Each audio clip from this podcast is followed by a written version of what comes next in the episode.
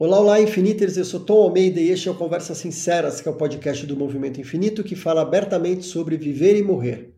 Toda semana eu vou ter uma convidada ou um convidado que vai nos ajudar a atravessar de uma maneira mais natural possível os processos de envelhecimento, adoecimento, terminalidade, morte e luto. Desde o primeiro Festival Infinito, nós fazemos questão de trazer vozes diversas, pessoas com diferentes áreas de atuação e experiências de vidas. E o que nunca falta, pois é uma das maiores razões de existirmos, é a participação de pacientes. E no Festival Infinito de 2021, convidamos duas pacientes em cuidados paliativos para dividir com a gente as suas histórias. Foi um grande aprendizado. Vamos ouvir?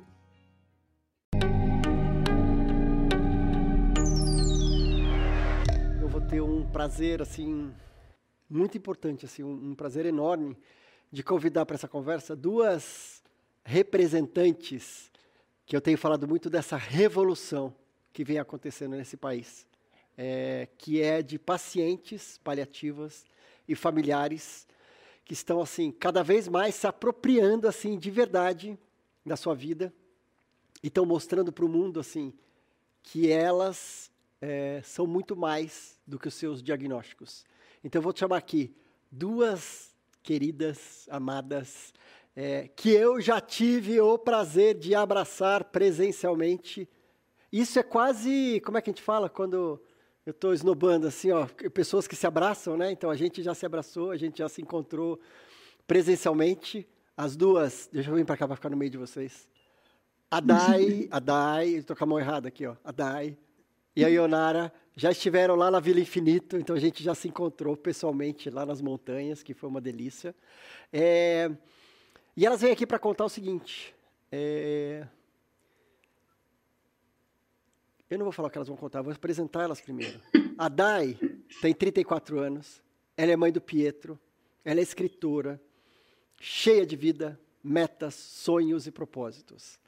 E ela se diz um ser em evolução que gosta de aprender e ensinar. E ela se permite viver o melhor da vida e fazer com que tudo se torne mais leve. E aí eu, eu nunca, a mão, a minha mão está contrária aqui, por isso que eu erro. E a Ionara, é, não, a, a Dai é paciente paliativa há cinco anos. E ela traz como objetivo lutar para que todos tenham os cuidados paliativos que possam ser um dia olhados além do diagnóstico.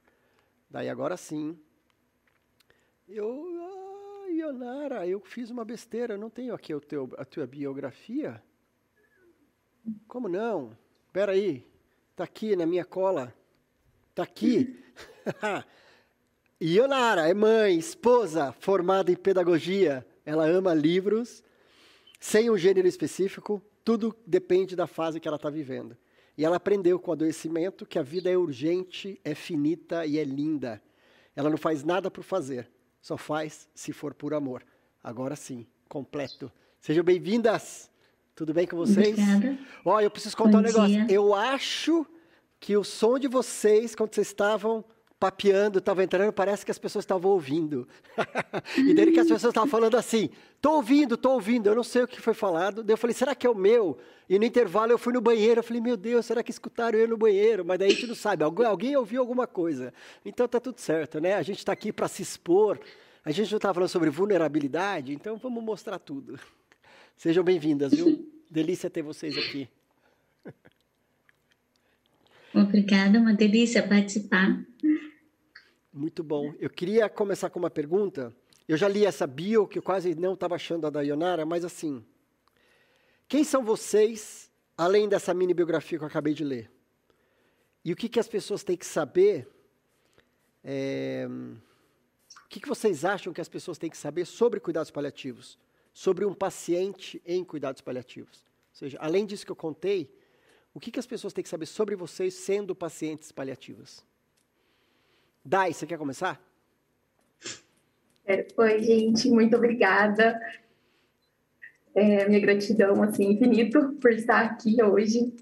E, assim, que as pessoas precisam é, saber, assim, além, né, do diagnóstico dessa biografia que foi falada, eu acho que, como o Tom disse, né, é, essa evolução que vem acontecendo, todo esse processo, né, quando eu falo que antes do diagnóstico, né, que eu tive aos 25 anos, eu tive outra vida, né?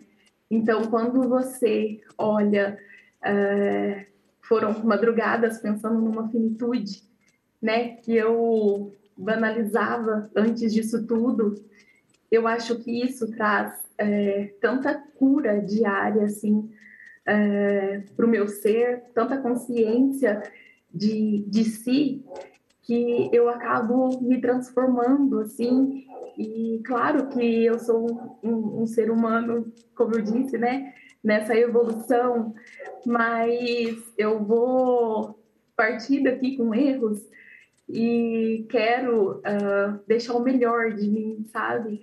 Então, todos os dias eu estou aprendendo, eu estou ensinando e, e, assim, me permitindo a viver momentos de sentimentos e, e deixando o melhor de mim, sabe? Eu acho, eu acho que é isso, assim. Perfeito.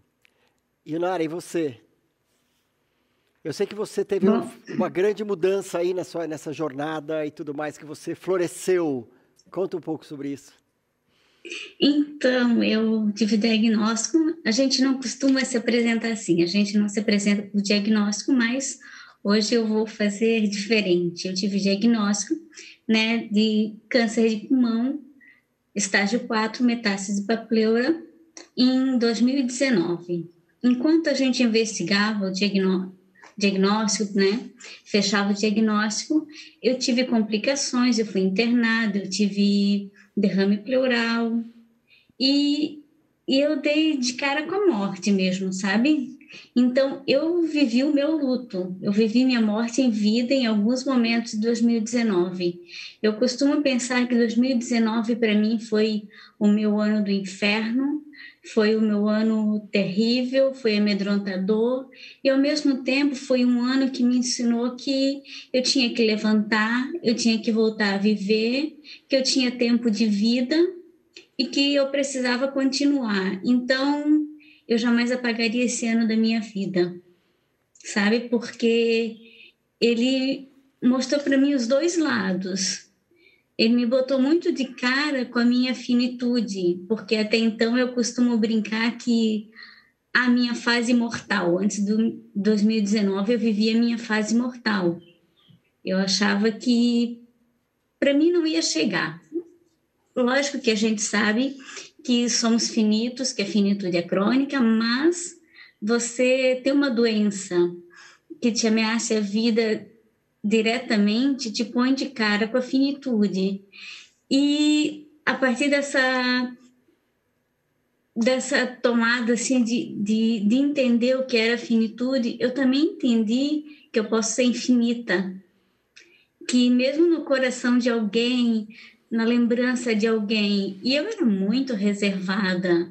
Eu não fazia fotos, eu não fazia textos, as minhas redes sociais eram privadas.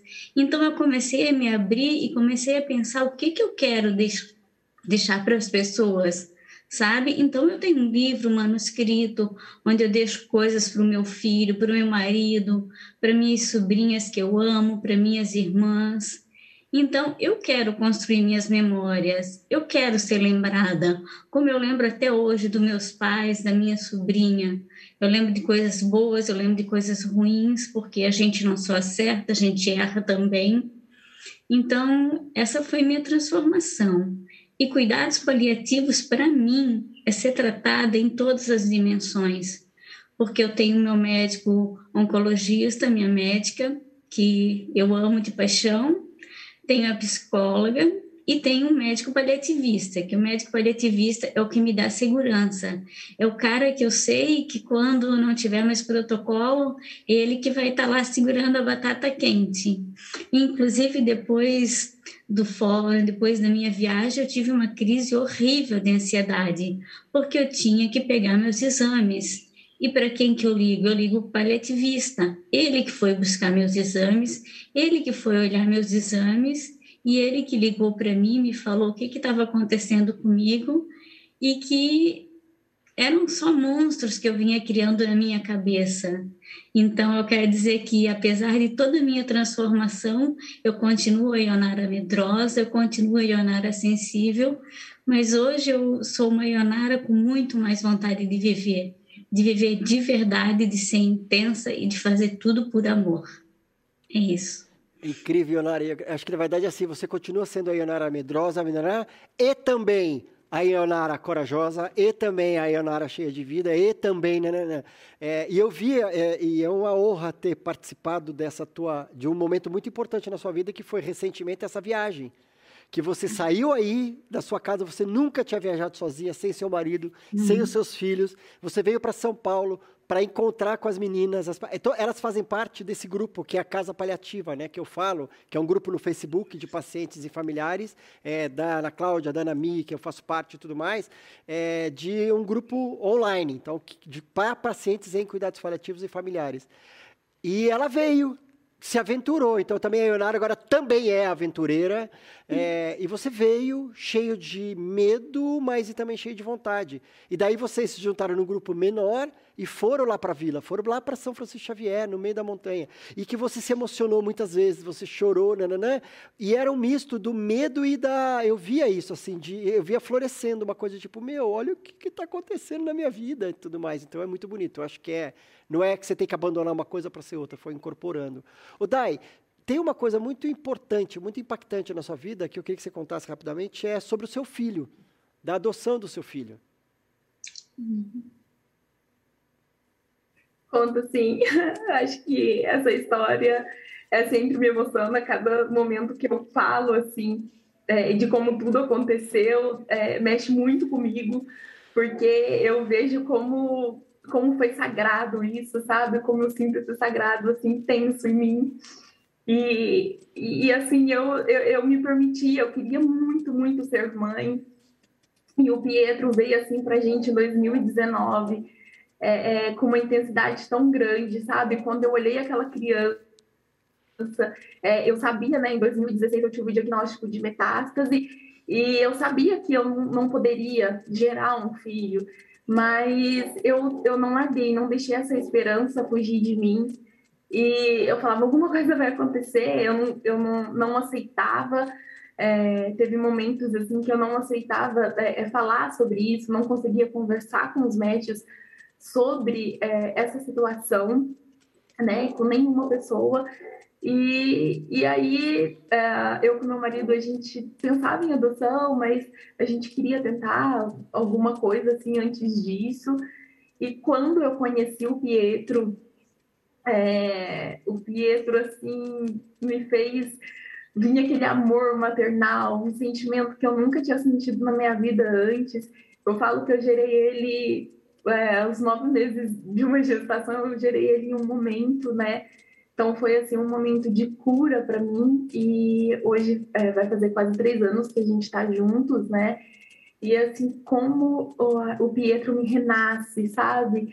Como eu consigo é, enxergar mais vida, mais futuro em mim uh, é, com ele, sabe? Porque uh, era tudo que eu queria. Eu falava, gente, eu tô, eu tô bem, assim, né? Tá qualidade de vida, eu tô bem e o que me faltava realmente era, era isso, sabe? De, de, de querer ser mãe. E eu fui mãe, foi a coisa mais linda, eu não sei nem como que era a minha vida antes dele, assim. Então, isso, isso me curou muito, assim, e, e me transforma todos os dias. Que lindo, lindo. Isso é muito potente, assim. E é lindo ver a tua cara, ver todo esse amor quando você fala dele. E, e seguindo um pouco da linha do, do, bloco anterior sobre conversas, né? Eu imagino, Dai, que tiveram conversas importantes, assim, entre você e o seu marido para tomar essa decisão. Né? Que não é uma decisão simples, né? Já, já seria uma, já é uma decisão super desafiadora, adotar ou não uma criança. E daí você adotar uma criança com o seu diagnóstico como que foram essas conversas e que tiveram que acontecer entre você, o seu marido, a sua família, é, julgamentos e tudo mais? Qual que foi o papel das conversas nesse processo? Olha, Tom, Tom foi uma coisa tão engraçada, assim, tão que eu posso dizer para você, porque isso aconteceu, assim, é, o Pietro, quando a gente, nós conhecemos ele, ele é filho de uma prima, né, ele é parente do meu marido, e ela não tinha condições de cuidar dele e mandou para a mãe dela. E aí a gente teve esse contato com o Pietro e no primeiro dia é, o meu marido começou a brincar com ele, e, e, aí a tia do meu marido contou a história de como tinha acontecido tudo isso. E meu marido falou assim: Nossa, mas é real isso, assim, né? Como ela não vai, não tem contato mais, né? E queria saber mais do assunto. Só que o meu marido, ele respeitou muito esse momento por conta é, da minha realidade, né? De como a Dayana vai é, ele tomar essa decisão de falar, Dai, vamos, vamos ficar com o Pietro, vamos ficar com essa criança, mas ele sabendo da minha realidade, ele, ele passou para mim o que estava acontecendo, mas em nenhum momento ele teve, mostrou para mim esse interesse de querer. E aí ele, ele deixou as coisas acontecer de decisões minhas. E aí eu comecei a conversar com ele, eu falei, nossa, eu tive um sentimento assim, e ele não mostrou para mim o interesse dele sabe? Porque ele falou assim, Dayana, é, eu sei que se acontecesse, né, a gente vai cuidar junto, como a gente cuida juntos hoje do Pietro, mas assim, é, a responsabilidade maior às vezes é ter da mãe, né? Então, uh, o, o, Danilo deixou isso acontecer, sabe? Uh, naturalmente. E aí é, existiu, né, julgamentos e, e, foi um sentimento assim tão louco assim que eu não consigo explicar para as pessoas. O sentimento assim que eu tive de independente do que as pessoas falavam para mim, é, eu já tinha uma decisão tomada. Foi uh, uma coisa que eu não sei explicar assim, eu não tive dúvida, sabe? Eu não tive dúvida de, de, de, de do que seria. Será que é mesmo? Será que não é? eu simplesmente, no meu coração, eu nem sabia se, se a mãe biológica, a avó biológica ia aceitar isso. Mas no meu coração eu falava, gente, é ele, é ele. Eu tentei fugir dele, sabe? Eu tentei fugir dessa situação porque eu não sabia. E, e assim, então, aconteceu muito natural mesmo, sabe? Eu, e tive julgamentos, assim, por conta uh, da minha realidade mesmo, e eu não deixei isso fugir também. Eu me centrei também na minha realidade, eu tive uma conversa com meu médico sobre isso, né? Mas aconteceu assim muito Lindo. Assim. Lindo, lindo. lindo. E é bonito também você falar sobre o seu marido, né? Ele já está sentindo isso, mas ele é um pouco do que a Cris estava falando sobre a dança, né? Ele falou, ó, ele colocou a música, falou, está acontecendo, e vocês foram chegando nisso, né? E, Onari, e a respeito dessas conversas difíceis, conversas talvez com o seu marido, conversa com seus filhos, como que era, como que é, vocês têm conseguido conversar, como é que são os elefantes aí, quando vocês ouviram a minha conversa com a Cris? Tem os elefantes aí no meio, não? Ou você já tem olhado para eles? Tem, tem elefante sim, sabe? Eu não consigo conversar muito com meu marido, o meu filho, ele escapa sempre, ele fala: Ah, não, mãe, mas você tá bem, vai ficar muito tempo aqui ainda, não fica fazendo drama. E o meu marido, ele já entende um pouco melhor, ele ouve, uhum. mas ele não.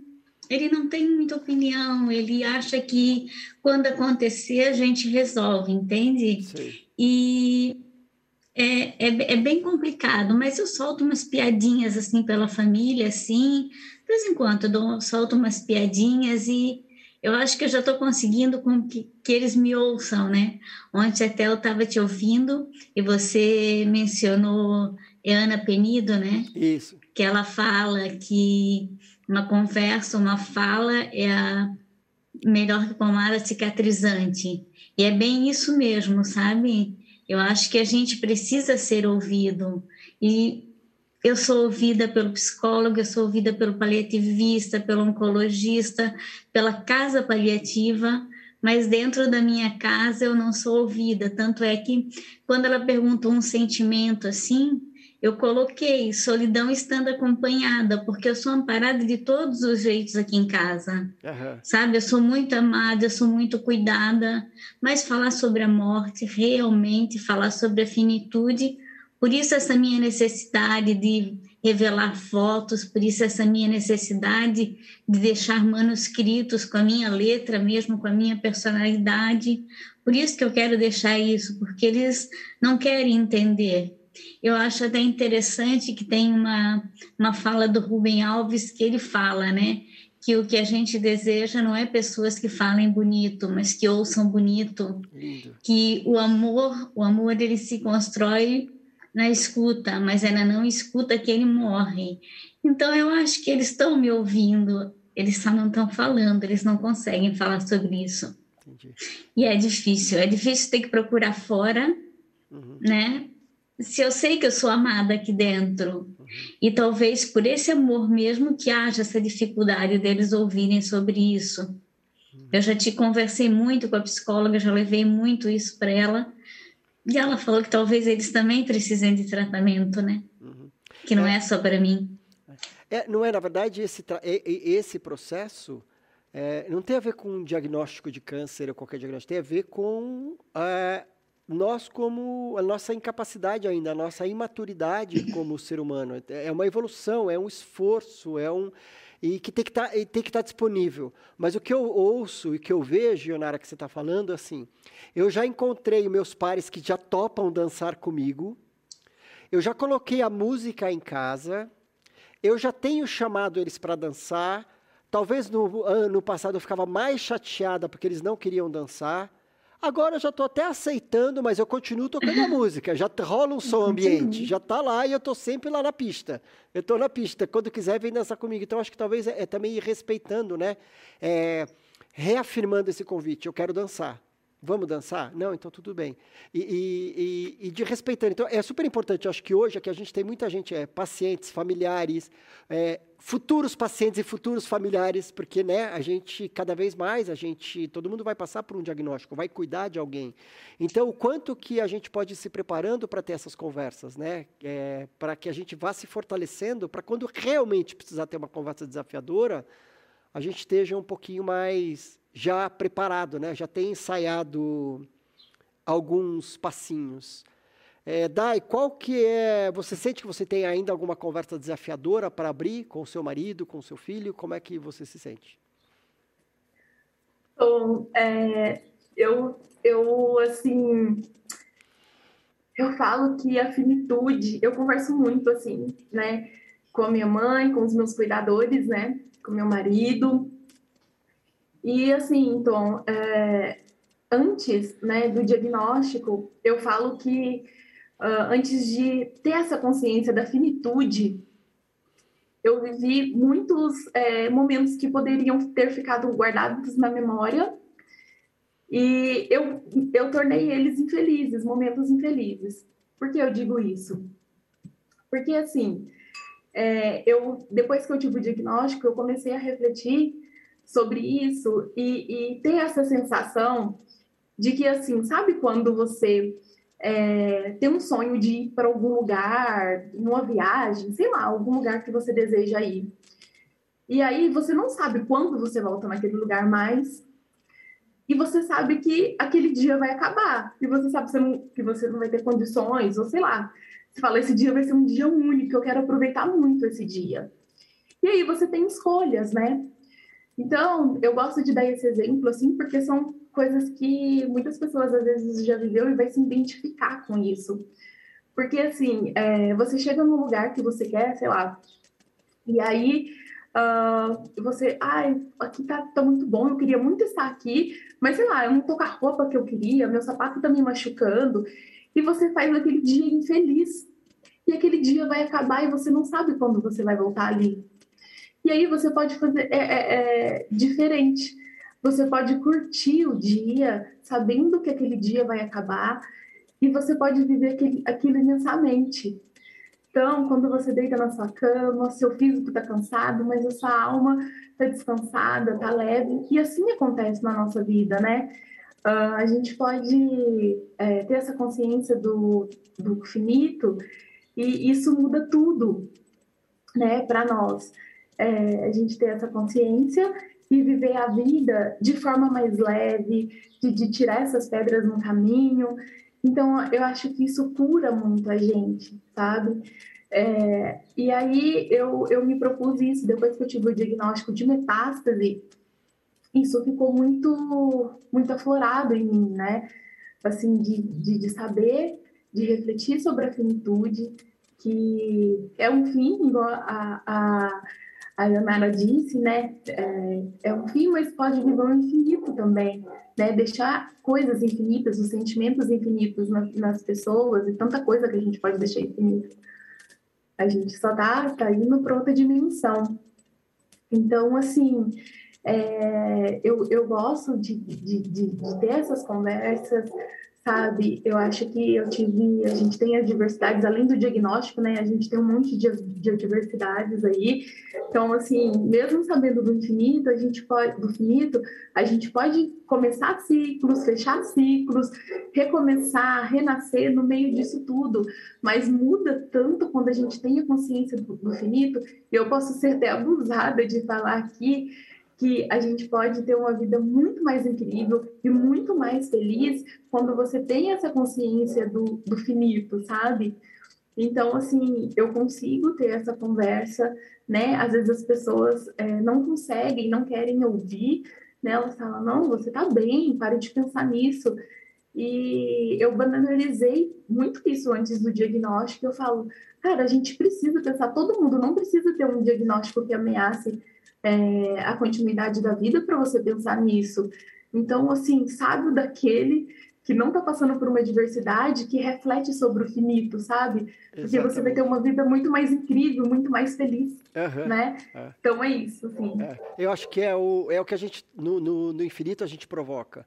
Justamente essa reflexão independente de, de você saudável, sem nenhum diagnóstico, refletir sobre seu fim. Porque isso traz uma. coloca luz sobre a vida que eu estou vivendo. Eu falo que a consciência é meio que. Opa, eu tenho uma finitude, então eu falo que quase que é aquele recalculando a rota. Então, às vezes, eu faço uma pergunta assim: se você soubesse que você tem um mês de vida, o que, que você mudaria? Se você tem que mudar muita coisa na sua vida, talvez tenha alguma coisa errada, talvez você tenha que reajustar, porque a gente nunca sabe se a gente tem um mês ou não. Então, como eu vou reajustando?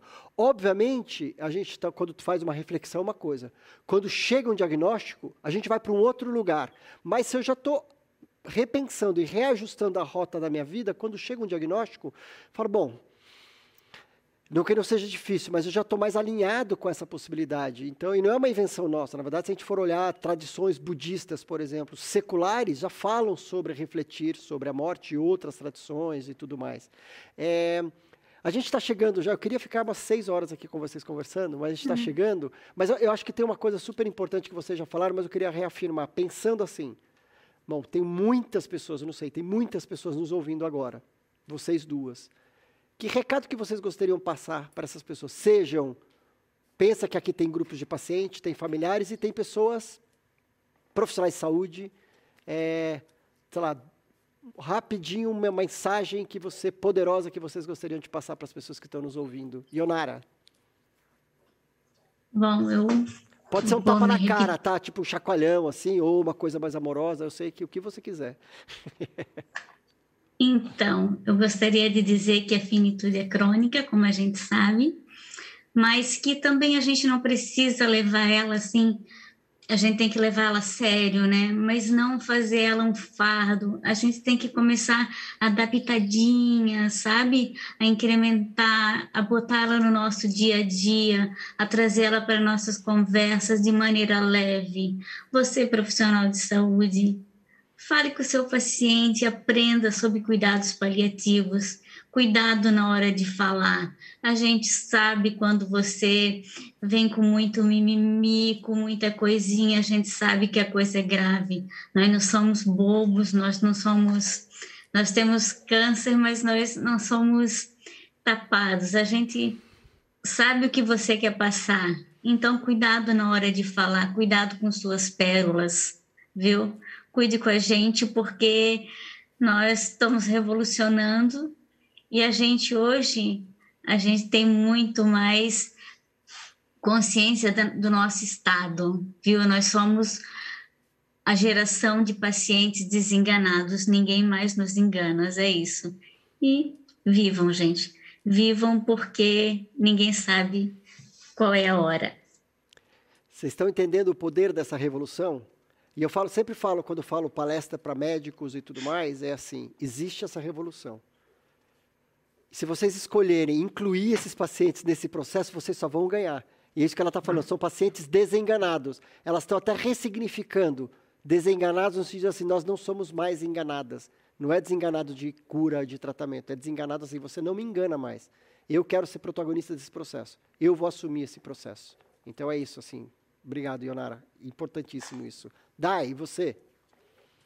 Olha, do que eu já tinha falado, eu acho que quando você tem essa consciência da finitude, independente de qualquer pessoa, de um diagnóstico, da profissão, é, você planta né, é, é o amor, você tem um processo de, de, de, de cura, de olhar para o outro de forma diferente, é, com a sua família, nos seus relacionamentos. Eu acho que isso é, é uma transformação tão grande quando você tem essa consciência. Gente, eu não tô aqui para sempre, né? Então, assim, você é uma pessoa mais feliz, você se torna uma pessoa mais incrível. Então, acho que é isso. E para os profissionais, eu, eu falo, eu tô numa revolução mesmo, nós estamos numa revolução. E eu amo fazer isso, sabe? É, é, aprender juntos, porque as pessoas sabem na teoria e a gente está vivendo tudo isso. Então a gente precisa juntar a tampa com a panela. Então, assim, as pessoas precisam fazer, elas escolheram isso, elas escolheram estar nessa profissão, então elas precisam fazer valer a pena tudo isso que, tá, que elas estão estudando e juntar mesmo com a gente. Eu acho que que vai ser lindo assim o mundo com, com os cuidados que a gente merece. Todo mundo quer ser cuidado e a gente precisa ser cuidado, sabe? Então, assim, tudo que a gente faz hoje, essa é, pacientes que têm uma a, a voz mais ativa, assim, é, eu sempre falo que, que sempre quando eu brigo na clínica, quando eu, eu, eu, faço tudo assim, não é só por mim, e às vezes nem é por mim, é por todos nós, para quem está vindo, para quem está. Então é, é isso, gente, sabe? Viva é, assim, com essa consciência do finito, sabe? E, e, e, que você vai, vai ter essa transformação toda, assim. Vai ser incrível. Perfeito. É, é experiência única. Perfeito. Obrigado. Obrigado, vocês são incríveis. Eu queria dizer que os pacientes que não sabem, não conhecem, a Casa Paliativa é uma página que está no Facebook, é, é, um espaço físico, mas que é, não está acontecendo ainda, em breve vai acontecer aqui em São Paulo, mas vocês podem participar, são várias aulas, tem é, um grupo de apoio a familiares que eu conduzo junto com a Cris Prades e o, o Rafa e a Tati, então vocês são convidados para ir. Na página 21 da apostila, está falando sobre a Vila Infinito, embaixo tem o, o link para a casa paliativa. Então, se vocês quiserem, tem um processo para vocês entrarem. E eu preciso mostrar um negócio. Eu não sei se vai dar, eu vou tentar fazer isso. Vamos ver, dá, se vai aparecer. Quer ver? Qual câmera que eu estou? Aqui. Ó, tá vendo aqui essa montanha? Aqui em cima, esse pico. Depois vocês olham essa foto. Aqui em cima, essa moça aqui, a Dai, ela, quem mais que estava com você? Eu sou péssimo de nome. É a Kelly e a Val. A Kelly e a Val, as três subiram neste pico aqui, ó. Fizeram tudo isso, saíram daqui de baixo e fizeram nananana. E quando eu cheguei lá, em casa, na Casa Rosa, onde elas estavam hospedadas, você acha que eu encontrei três pacientes assim? Não, eu cheguei, estava um puta som, e elas estavam assim, tá, tá, tá, sambando, celebrando elas terem conquistado isso. Então, assim, foi lindo. Obrigado.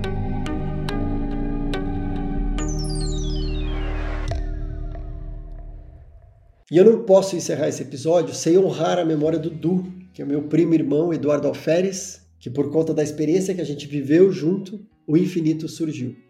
E eu honro também a memória da Frida Galera e da Região Espanhol, que já estiveram nos nossos palcos e nos deixaram também lindos negados.